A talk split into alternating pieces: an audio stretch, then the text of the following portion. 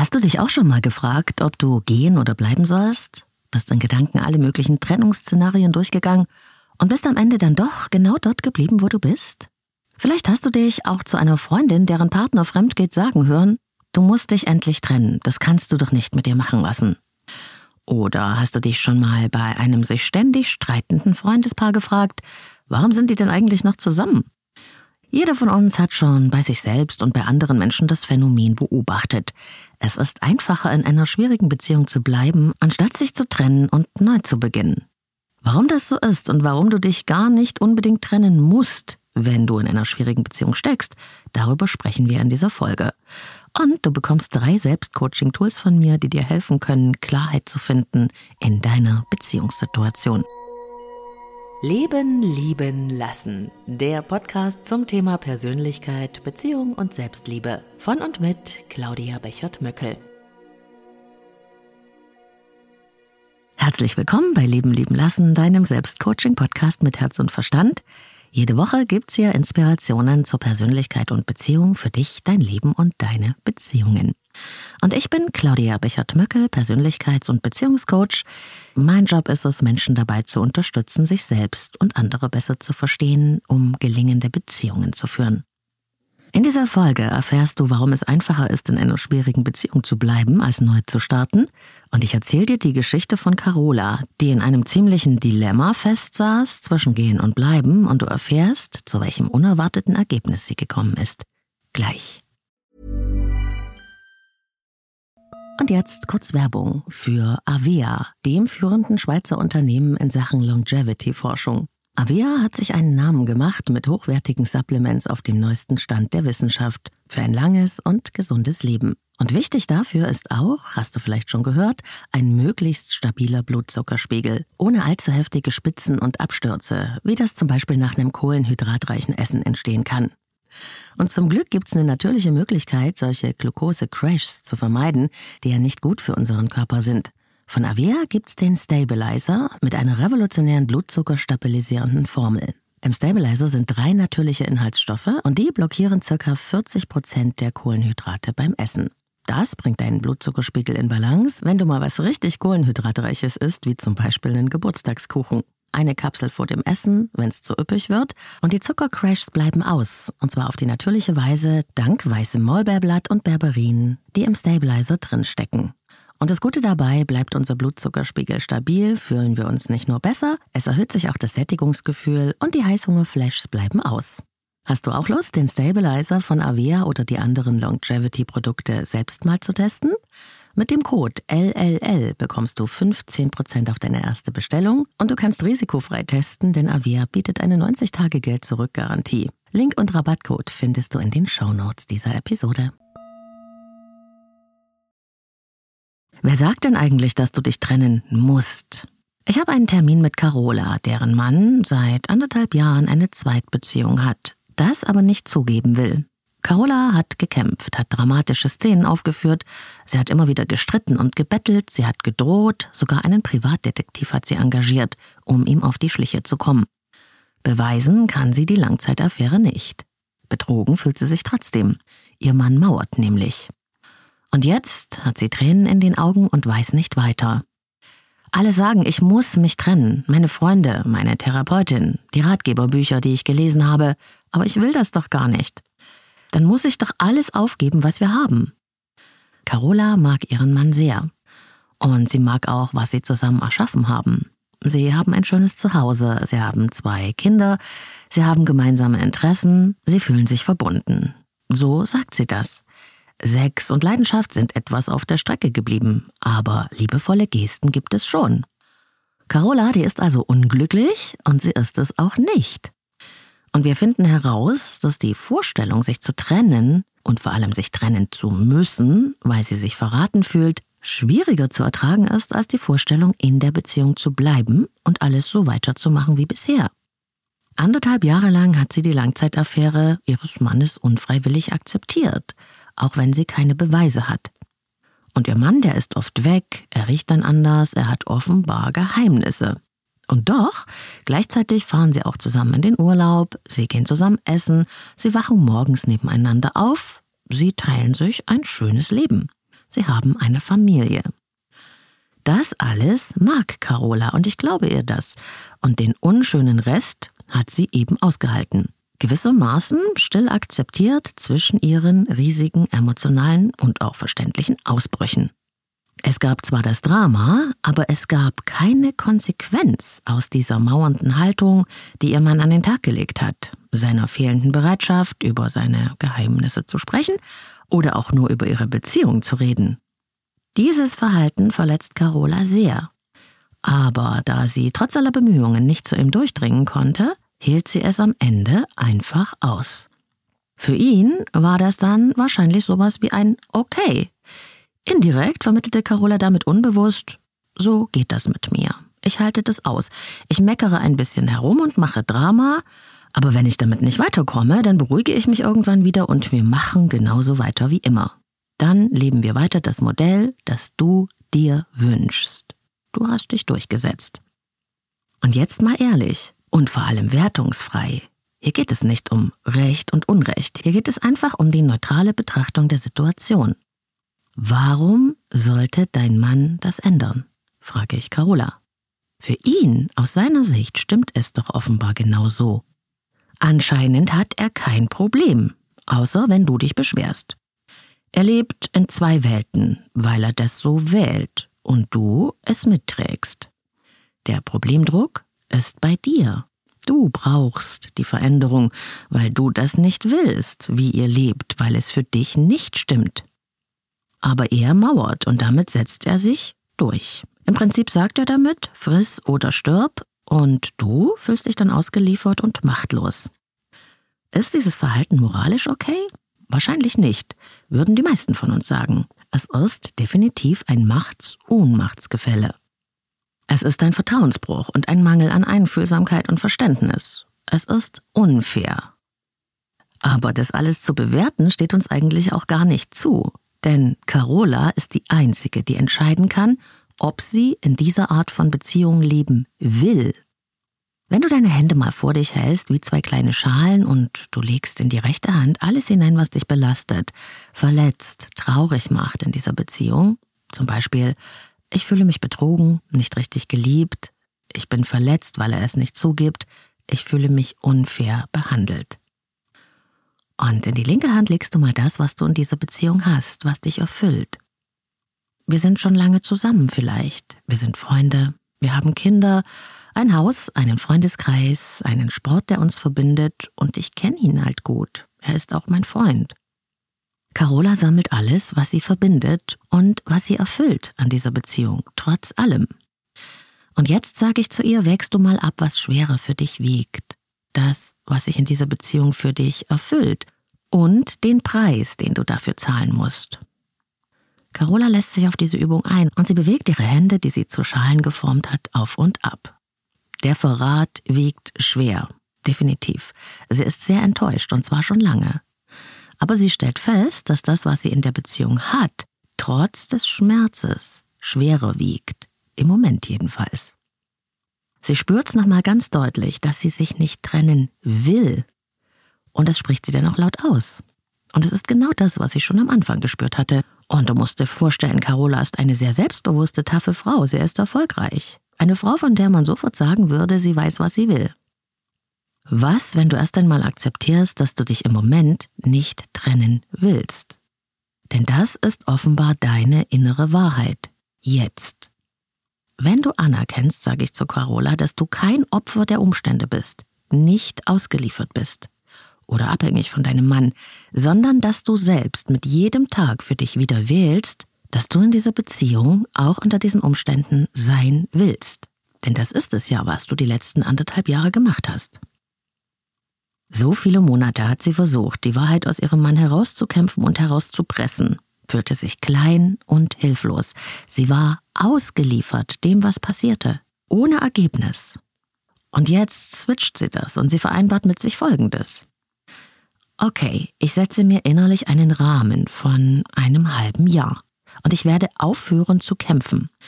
Ich werde ihm nochmal ganz klar sagen, was ich mir von dieser Beziehung wünsche und was ich erwarte, aber ich werde nicht mehr drohen. Ich werde mich stattdessen um mich selbst kümmern und das Verbindende genießen. Vielleicht passiert ja das Wunder, auf das ich hoffe. Aber in einem halben Jahr wäge ich nochmal für mich neu ab. Will ich jetzt immer noch in dieser Beziehung sein? Hat sich für mich etwas geändert? Ich entscheide, wie ich mich dazu verhalten will. Ich bestimme für mich, das war der Gamechanger. Und Carola wurde bewusst, dass sie immer eine Wahl trifft, bei dem, was sie tut und bei dem, was sie nicht tut. Aber es war so wichtig, dass sie für sich das Zepter des Handelns wieder in die Hand genommen hat, dass sie selbst wählte, wie sie sich verhalten wollte, und zwar egal, was alle anderen sagen, und dass sie diese Wahl immer wieder neu treffen konnte. Carola war sehr erleichtert nach diesem Gespräch, auch wenn sie dabei etwas für sich herausgefunden hat, das sie anfangs gar nicht erwartete. Wer bin ich denn, dass ich mich zur Expertin über irgendjemandes Leben aufschwingen könnte? Und so war dann auch der Druck des Müssens und Sollens bei Carola weg. Die Verantwortung war wieder bei ihr selbst und damit auch ihre Selbstbestimmtheit. Und das war der Schlüssel. Carola hat eine Wahl in jedem Moment. Sie musste gar nichts. Sie musste sich noch nicht mal trennen. Aber sie wählte damit auch die Konsequenz ihres Handelns und ihres Nichthandelns zu tragen. Denn sie war doch die Einzige, die mit dieser Konsequenz, nämlich der Tatsache, dass ihr Mann da irgendwie noch was anderes am Laufen hatte, leben musste. Und obwohl die Situation sich kein bisschen verändert hatte, wurde sie in dieser schwierigen Lage wieder Gestalterin ihres Lebens, und paradoxerweise befreite sie das. Sie machte genau das Gleiche wie im vergangenen Jahr und in den Monaten davor, nur eben hatte sie sich jetzt ganz bewusst dafür entschieden, während sie vorher das Gefühl hatte, sie hätte keine andere Chance. Und sie wurde sich klar, dass sie bereit ist, den Preis zu zahlen, den diese Entscheidung hatte. Sie übernahm damit Verantwortung für sich selbst und traf eine selbstbestimmte Entscheidung, mit der sie sich im Moment okay fühlte. Aber sie würde definitiv in einem halben Jahr wieder eine neue Standortbestimmung für sich machen. Vielleicht verstehst du jetzt ein bisschen besser, warum ich nie sage, du musst das oder das machen. Wir sind verschieden. Es führt nicht für uns alle der gleiche Weg zum Ziel. Was für den einen total hilfreich sein kann, ist für die andere vielleicht genau der Weg ins Unglück. Ich bin wie ein Navigationssystem. Ich unterstütze Menschen dabei, ihre eigene Lösung in sich selbst zu entdecken. Die Lösung, die jetzt in diesem Moment für sie passt. Und auf diesem Weg der Selbstbestimmtheit immer wieder zu bestimmen, was ist denn jetzt das Richtige für mich? Welche Art von Mensch will ich in dieser Situation sein? Was andere Menschen tun oder nicht tun, darauf haben wir relativ wenig Einfluss. Aber wir können in jedem Moment entscheiden, wie wir darauf reagieren wollen. Und Carolas Weg, das, was sie für sich im Moment als richtig herausgefunden hat, das muss für dich überhaupt nicht passen. Wahrscheinlich würde ich das auch nicht so wählen, aber ich bin auch nicht Carola. Man kann nicht von außen beurteilen, was andere müssen oder sollten. Das ist Fremdbestimmtheit in höchstem Maß und anmaßend ist es noch zudem. Schließlich muss doch Carola mit ihrer Wahl leben. Aber man kann Menschen aufzeigen, dass sie immer eine Wahl haben, wie sie sich zu den Umständen verhalten wollen, die sie nicht ändern können. Und dass diese Wahl Konsequenzen haben wird, die sie dann mit einkaufen. Dass sie keine Opfer sind. Und dieser Switch von der Opferrolle in die Gestalterrolle ändert alles. Diese Bereitschaft, die Verantwortung für sich selbst wieder zu übernehmen.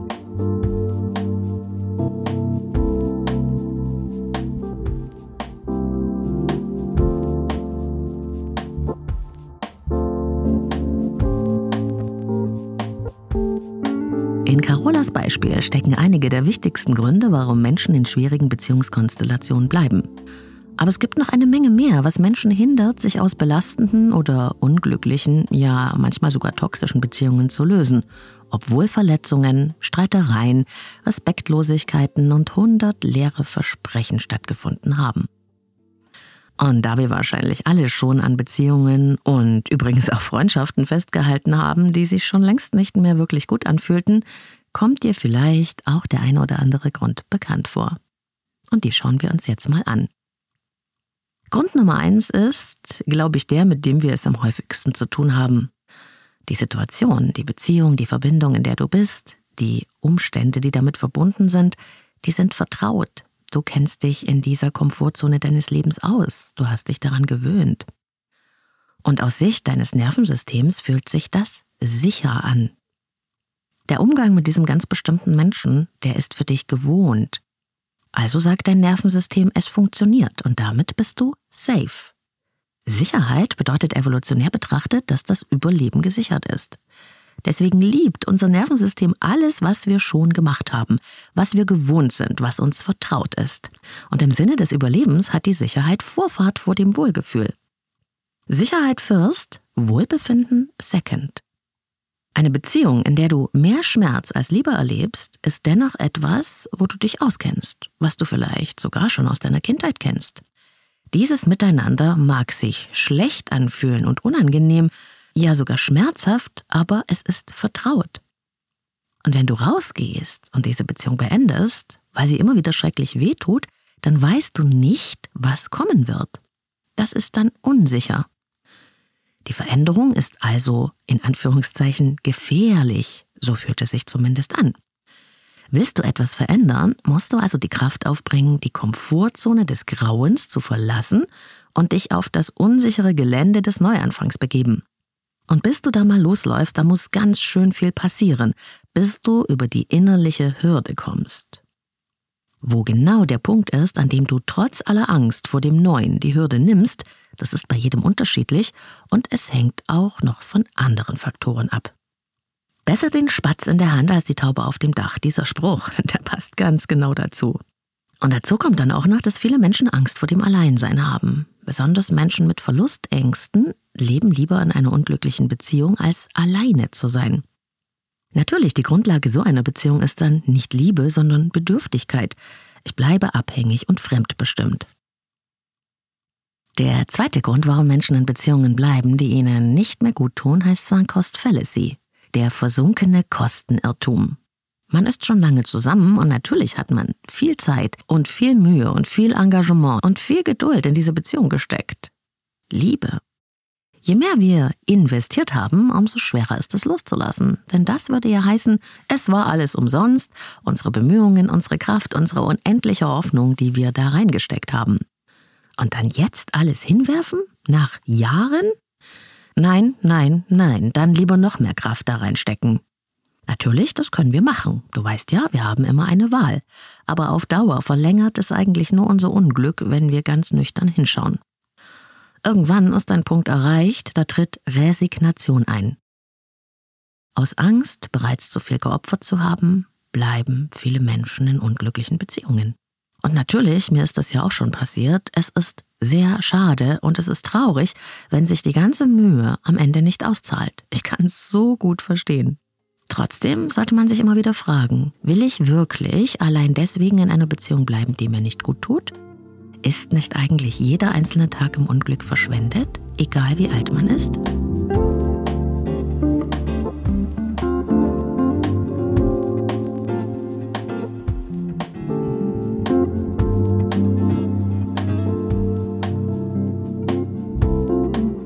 Nummer drei, warum Menschen in unglücklichen Beziehungen bleiben, knüpft genau da an, nämlich an der Tatsache, es ist schwer zuzugeben, dass wir gescheitert sind. Ausrufezeichen. Es ist so viel einfacher, immer weiter dran zu bleiben, sich immer weiter zu bemühen, weil wir ja dann noch die Hoffnung haben, dass sich etwas verbessern könnte.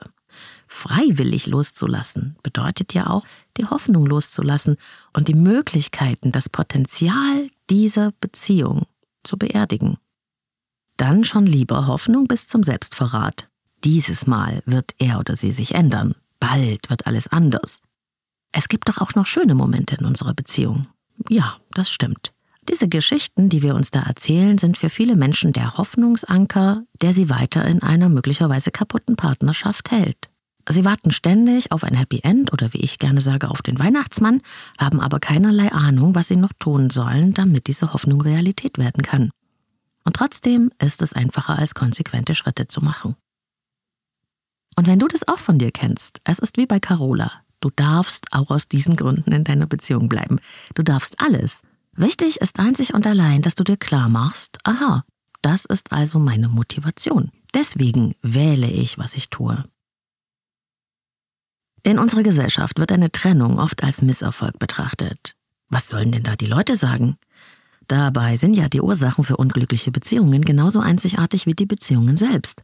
Und man kann da auch ein Reframing machen, denn statt eine Trennung als eine katastrophale Niederlage anzusehen, kann man sie auch als einen recht mutigen Schritt betrachten. Durch diese Entscheidung tritt man ja auch für sich selbst ein und setzt persönliche Grenzen.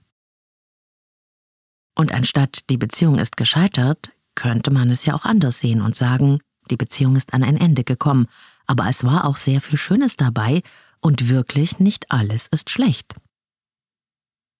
Und damit zu Punkt Nummer 4. Auch das ist einer der Gründe, warum Menschen in Beziehungen bleiben, die ihnen schon lange nicht mehr gut tun. Es ist nicht alles schlecht.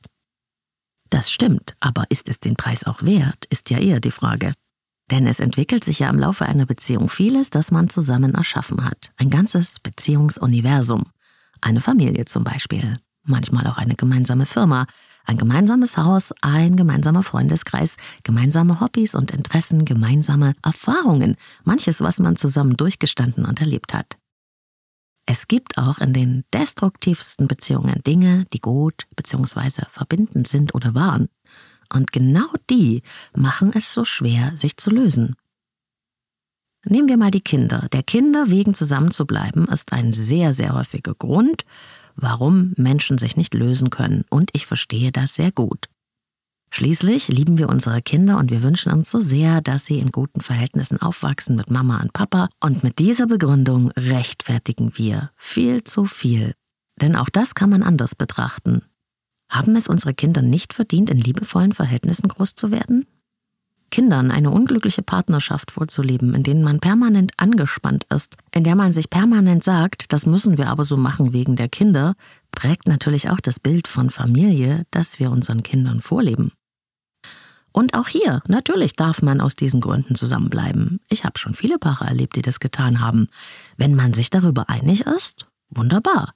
Nur ist es eben so, dass Zusammenbleiben dann meist in ein Zusammen-Aushalten übergeht, anstatt zusammen zu leben und zu lieben. Und das ist ja dann der Preis, den man dann bereit ist zu zahlen. Und das darf einem klar sein. Und wie schon gesagt, auch die Frage, was leben wir denn da eigentlich unseren Kindern vor? Was lernen sie von uns über Beziehung? Wollen wir, dass sie so damit ihr eigenes Leben gestalten? Und damit kommen wir zu Punkt Nummer 5, warum Menschen in unglücklichen Beziehungen bleiben. Wir glauben insgeheim, dass wir nichts Besseres verdient haben. Dieser Grund hat viel mit unserem eigenen Selbstbild und unserem Selbstwert zu tun. Hier geht es um so Themen wie emotionale Abhängigkeit, Bindungsmuster, die wir vielleicht in uns tragen, bei denen wir uns nur selbst fühlen können, wenn der andere uns seine Liebe schenkt. Manchmal sind es auch selbstverbietende Glaubenssätze wie ich bin nicht gut genug, ich bin nicht liebenswert und vieles andere mehr. Und diese selbstverbietenden Denkgefühls- und Verhaltensmuster, dieses negative Selbstbild, verbindet sich dann nicht selten noch mit Schuldgefühlen. Ich tue dem anderen etwas an, wenn ich gehe. Dann bin ich ein schlechter Mensch. Ich muss da bleiben, weil ich sonst ihn oder sie verletze. Ich verstehe so gut, dass man bereit ist, Verantwortung für das Befinden des anderen zu übernehmen, aber man kann damit auch übertreiben. Und nicht selten haben wir auch aus unserem Elternhaus kein wirklich gutes Vorbild für die Liebe gehabt. Und dann ist es ja auch so, was sollen denn die anderen sagen? Wie stehst du da, wenn du gehst, als wärst du die oder der Böse? Also nicht wenige bleiben auch deswegen zusammen, weil ein Partner annimmt, dass der oder die andere sehr, sehr, sehr unter der Trennung leiden wird. Nur auch hier dreht das mal gedanklich um. Meinst du wirklich, dass dein Gegenüber möchte, dass du nur aus Mitleid bleibst? Wir nehmen dann diesem Menschen eigentlich auch die Gelegenheit, sich selbst weiterzuentwickeln. Und dieser Mensch wird deine Distanz spüren und auch sein oder ihr Selbstwertgefühl wird darunter leiden. Du siehst, all diese Gründe, warum Menschen in unglücklichen Beziehungen bleiben, können schwer für einen wiegen und einen hindern, für sich selbst neue Wege einzuschlagen. Ich verstehe jeden einzelnen davon. Und meine Wahrheit, du hast es schon gemerkt, ist eher untypisch. Du musst dich nicht trennen, auch nicht, wenn du sehr unglücklich bist, aber du wirst den Preis zahlen für deine Wahl. Und ob du das wirklich, wirklich willst, das kannst nur du selbst entscheiden. Niemand zwingt dich. Es ist deine Verantwortung. Wenn du es willst, dann geh los für dich und dein Leben. Und wenn du noch nicht so weit bist, dann warte noch. Und du darfst auch bleiben, wo du bist. Dann willst du das im Moment noch. Ich werde dich bestimmt nicht dafür verurteilen, denn du hast deine Gründe.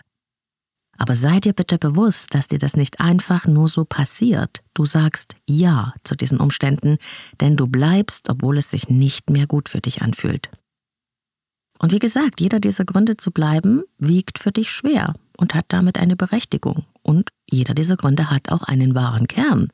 Ob das allerdings aufwiegt, was man dafür an Belastendem in Kauf nimmt, das muss jeder für sich selbst entscheiden. Nimm deine Verantwortung zu dir und damit das Zepter des Handelns wieder in die Hand. Und ich finde, diese Bewusstheit, sich also klar zu werden, warum mache ich denn eigentlich, was ich tue und warum nicht, ist ein großartiger erster Schritt. Sei ehrlich mit dir, das ist ein wirklich guter Anfang.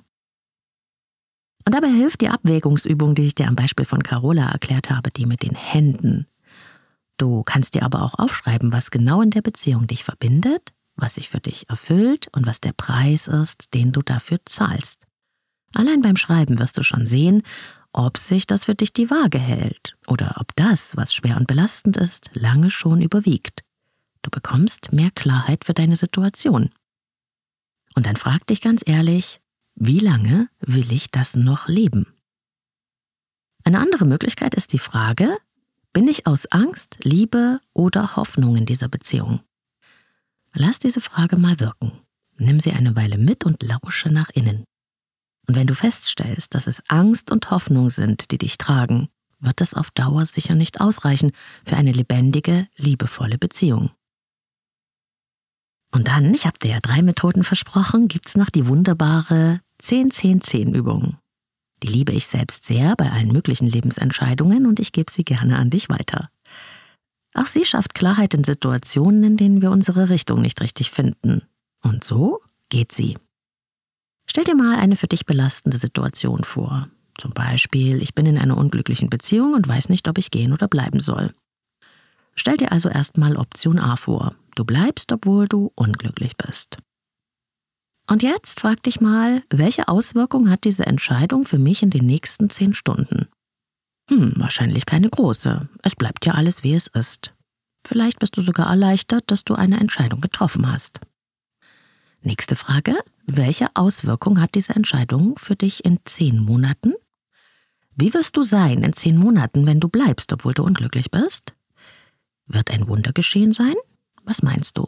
Wie wird es dir gehen, wenn nicht? Und dann frag dich, wie fühlst du dich in zehn Jahren, wenn du bleibst, obwohl du unglücklich bist? Fühl dich da mal rein, stell es dir mal richtig vor. Ich treffe dich in zehn Jahren und du bist geblieben. Wie wird es dir dann gehen? Und jetzt das Ganze umgekehrt. Option, du gehst. Wie wird es dir in zehn Stunden mit dieser Entscheidung gehen? Wahrscheinlich bist du durcheinander, ängstlich, besorgt, vielleicht hast du Schuldgefühle wegen des Neuaufbruchs und der Entscheidung. Das ist verständlich. Wie geht es dir in zehn Monaten? Du hast neu angefangen, baust neue Kontakte auf, hast neue Möglichkeiten. Und in zehn Jahren? Was wäre möglich? Probier sie mal aus, die 10-10-10-Übung, und schau, was sie dir zeigen will. Und ich wiederhole auch nochmal diesen Satz, weil er so wichtig ist. Ich sage ihn mir selbst immer wieder. Alles in unserem Leben hat eine Wirkung. Das, was wir tun und auch das, was wir nicht tun. Du kannst dein Leben jederzeit ändern, wenn du wirklich willst. Und du kannst alles genauso belassen. Es ist dein Leben. Du entscheidest, was für dich am besten passt und ich wünsche dir viel Kraft dabei. Alles Liebe, deine Claudia. Ja, ich hoffe, du hast für dich die ein oder andere Inspiration aus dieser Folge mitnehmen können. Oder du kennst jemanden, dem genau das weiterhelfen könnte. Also bitte teil die Folge mit Menschen, denen das in ihrer Situation helfen könnte. Und natürlich freue ich mich mega auf eure Kommentare und Sterne auf Spotify und Apple Podcasts. Da sind in letzter Zeit wieder so tolle Sachen reingekommen. Ganz lieben Dank an alle, die sich diese Mühe machen und mich in meiner Mission supporten. Und wenn du ein ganz eigenes Anliegen hast, das du in Coaching oder psychologischer Beratung mit mir besprechen möchtest, du findest meine Beratungsangebote auf leben-leben-lassen.de und dort kannst du auch dein persönliches Kennenlerngespräch übers Kontaktformular vereinbaren. Ich arbeite mit Einzelklienten und Paaren, vor allem online, bitte eine Wartezeit mit einplanen. Folge mir auch auf Insta gerne unter dem Handle Leben lieben lassen Podcast. Da gibt's viele Inspirationen zu Persönlichkeit und Beziehung und ich freue mich auch, wenn wir dort in Kontakt kommen. Und ein kleiner Hinweis noch auf die Leben lieben lassen Sprechstunde für eure Ideen und Fragen. Dort könnt ihr mir nämlich anonym eine Sprachnachricht senden und mit etwas Glück beantworte ich dann eure Frage im Podcast. So, und viele von euch haben geschrieben, ob ich nicht mal wieder was über die Filme, Serien und Bücher teilen kann, die mich so inspirieren. Na klar, mache ich doch gerne. Auf Arte zum Beispiel läuft da gerade in der Mediathek eine mega spannende Serie, Hafen ohne Gnade. Handelt im Frankreich der Jetztzeit in einer Familie von Hafenarbeitern und Gewerkschaftsmitgliedern, alles sehr, sehr rechtschaffen. Nur dass der Hafen der größte Umschlagplatz für Drogen ist und früher oder später werden alle Mitglieder der Familie, die erwachsenen Kinder, die Eltern auf dramatische Weise in diesen Drogenkrieg hineingezogen und es ergeben sich dramatische, auch familiäre Verstrickungen. Da platzen alte Beziehungswunden auf, Straftaten kommen ans Licht und am Ende bleibt leider nichts mehr, wie es ist. Es ist ein Drama, es ist ein Thriller und eine Familiengeschichte. Hafen ohne Gnade auf Arte. Was ich auch sehr, sehr mag und empfehlen kann, ist die neue Staffel von True Detective mit der unglaublichen Jodie Foster in der Hauptrolle. Für mich eine der wunderbarsten Schauspielerinnen, die es gibt. Und Jodie Foster muss in der brandneuen vierten Staffel gemeinsam mit Kaylee Rice ein rätselhaftes Verbrechen in der Polarnacht Alaskas aufklären. Das ist eine ganz krasse Mischung aus Thriller und Mystery und auch zwischenmenschlich entspinnen sich große Dramen. Und last but not least, das muss ich unbedingt noch sagen, All of Us Strangers. Der Film hat mich wirklich abgeholt, läuft im Kino und handelt von einer Zeitreise zurück in die Vergangenheit der eigenen Familiengeschichte, um nochmal seinen eigenen Eltern zu begegnen, und zwar als Erwachsener. Um nie besprochene Themen zu klären und alte Wunden und Verletzungen zu heilen die Liebe unter all den Schmerzen zu spüren. Der Mann, dem das passiert, heißt Adam und diese traumhafte und traumatische Begegnung, die er da als Erwachsener mit seinen eigenen Eltern hat, ist eine Art Heilung und macht ihn, den Introvertierten, am Ende liebesfähiger, als er je war. Was für eine Geschichte, absolute Empfehlung von mir. Ich wünsche dir eine spannende Zeit, wo und wann immer du mich hörst. Ich wünsche dir berührende Momente und inspirierende Begegnungen. Bis ganz bald. Wir hören uns.